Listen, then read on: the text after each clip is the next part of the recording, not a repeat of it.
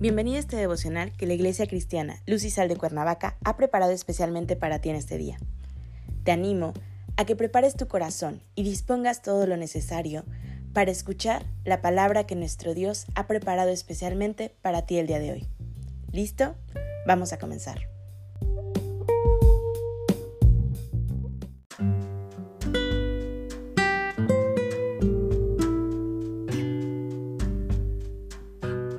Hola, ¿qué tal? Es un gusto saludarte el día de hoy. Bienvenido, bienvenida.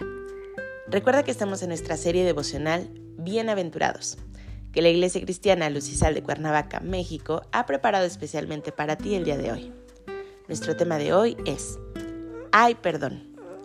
Hoy te voy a pedir que tomes tu Biblia y me acompañes al libro de Salmos capítulo 32 versículos 1 y 2. La palabra de Dios dice, Bienaventurado aquel cuya transgresión ha sido perdonada y cubierto su pecado. Bienaventurado el hombre a quien Jehová no culpa de iniquidad y en cuyo espíritu no hay engaño.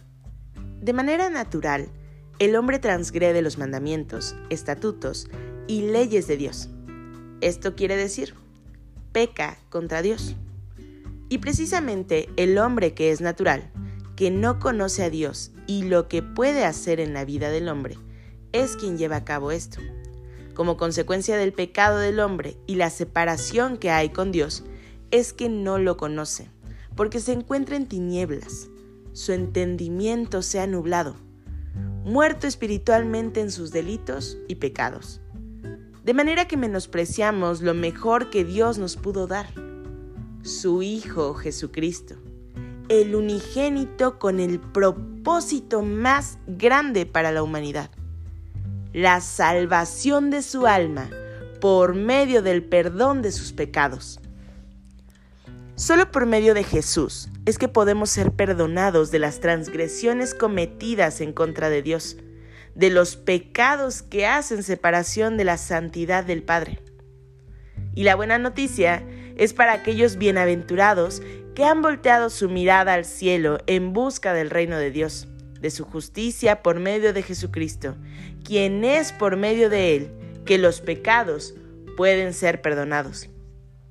La palabra de Dios en el libro de Lucas capítulo 5 versículos 32 nos dice, No he venido a llamar justos, sino a pecadores al arrepentimiento.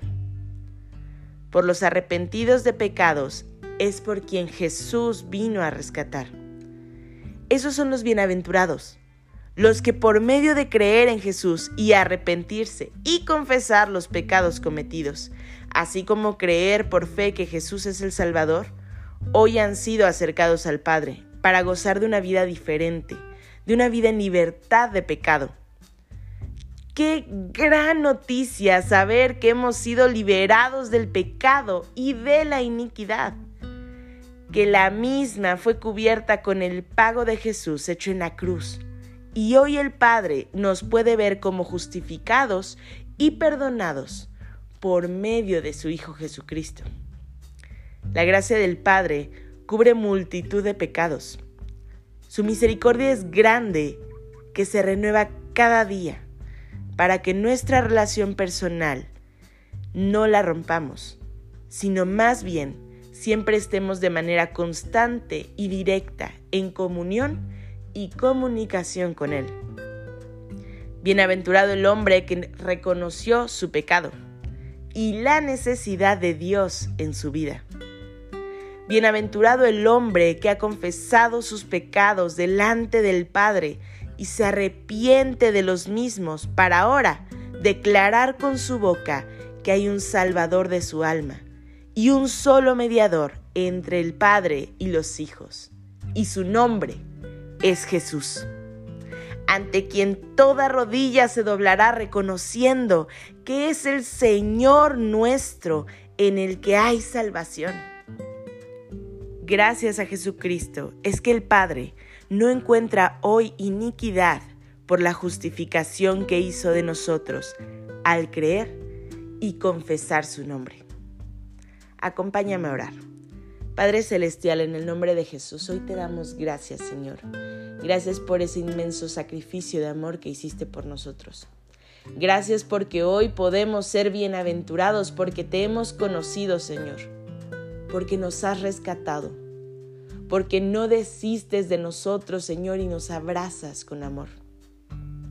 Padre, entregamos este día en tus manos y te pedimos que nos permitas ser ese testimonio vivo que hable de tu inmenso amor y de tus maravillas.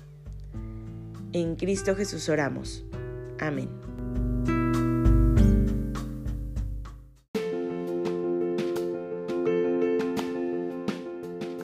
Sido un placer compartir la palabra contigo el día de hoy. Te animo a que no te pierdas ni un solo devocional de esta serie. Te espero aquí el día de mañana. Y recuerda, conecta con Dios.